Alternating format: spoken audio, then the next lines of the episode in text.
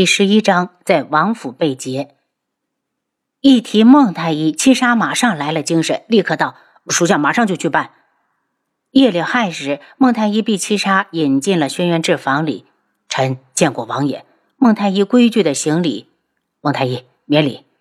王爷急着叫臣来，可是有什么重要的事情要吩咐？孟太医说完就是一愣，王爷的脸色怎么这么憔悴？他的惊讶之色被轩辕志看在眼里，眼中杀意顿现。如果孟太医诊断出楚清瑶骗自己，他就让他见不到明天的太阳。帮我看看我身上的毒如何了。他伸出手，孟太医上前来，把手指放到他的脉搏上，脸上的惊讶之色更重，不自觉的出声：“怎么会这样？”说完，又急急的换上另一只手。半晌，孟太医自叹不如的起身。王爷身上的毒只剩下两种没有解，臣有个请求，能否请王爷告诉微臣，到底是哪位高人给王爷解的毒？轩辕志面色一缓，从瓷枕下拿出楚清瑶留下来的解药，你再看看这两包东西。孟太医一番检查之后，心里已经有数。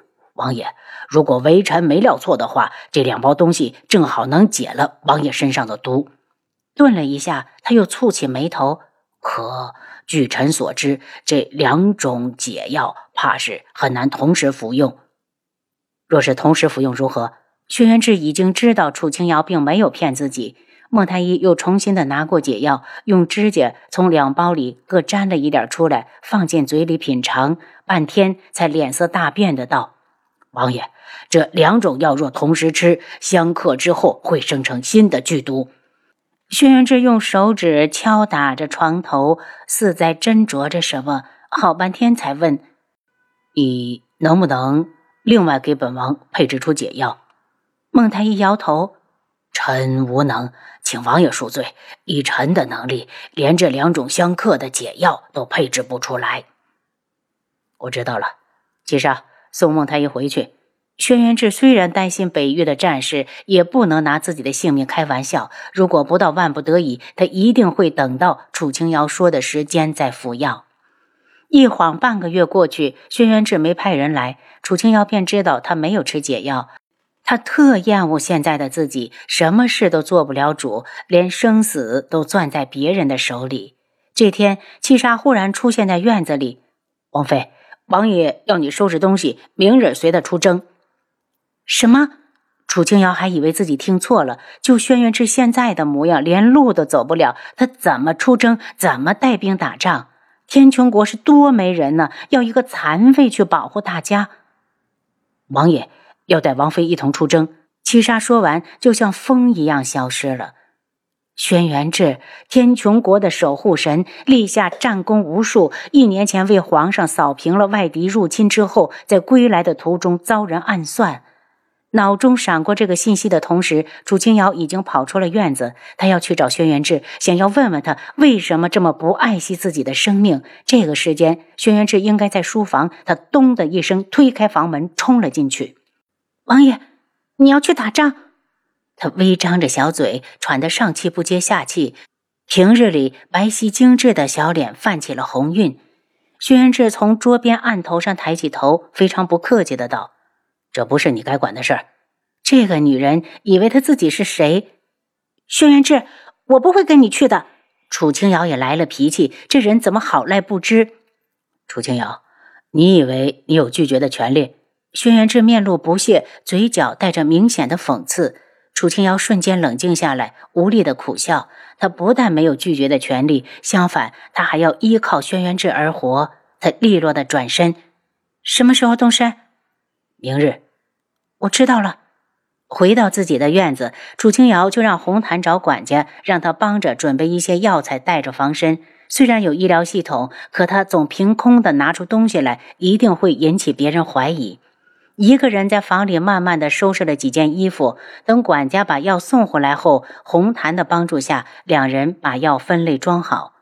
王妃，你带上奴婢吧，你一个人去我不放心。这些日子的相处，红檀已经喜欢上了楚清瑶。她随和没脾气，很容易让人心生亲近。战场那么危险，我倒是希望你好好的待在王府。楚清瑶叹了口气，如果有选择，他都不想去。见红檀依依不舍的样子，楚清瑶心里一暖。红檀是自己来到这里之后第一个真正关心他的人。红檀，你下去吧，我要早点睡，明日怕是要起早。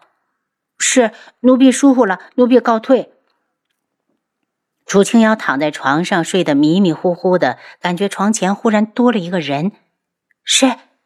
他刚一睁眼，就觉得身子一麻，还来不及看清眼前的一切，便没了意识。等他再醒来时，发现自己被关在一间黑暗的屋子里。他在屋子里摸索了一圈，发现屋子不大，只有一张床。听到外面传来的脚步声，他快速的回到床上，继续的装昏迷。吱呀一声，门被推开，来人举着一只火把，将屋里照得明亮起来。楚清瑶。你不是说你是皇上亲封的智王妃吗？我现在就划花你的脸，看你还叫嚣什么！随着火把的靠近，来人已经来到了床前。楚清瑶睁开眼睛，忽然坐起来，手臂一挥，好像有什么东西被他扔进了火把上面。贺兰溪，原来是你！贺兰溪被吓了一跳，猛地将火把向前送来，差点烧到楚清瑶的头发。是我又怎样？我告诉你，今天谁都救不了你。贺兰溪，我知道你喜欢轩辕志，可惜他眼里根本没有你。就算你毁了我，也不会娶了你这个恶毒的女人。楚清瑶怜悯的直摇头。贺兰溪被人说到了痛处，顿时失去了理智。楚清瑶，我要烧死你！火把猛地向楚清瑶支来，却因为力气不够，砰的一声掉在地上，差点烧到他自己。怎么会这样？我的手怎么抬不起来了？贺兰溪。惊恐的叫起来，扑通一声，整个人都栽倒在地上。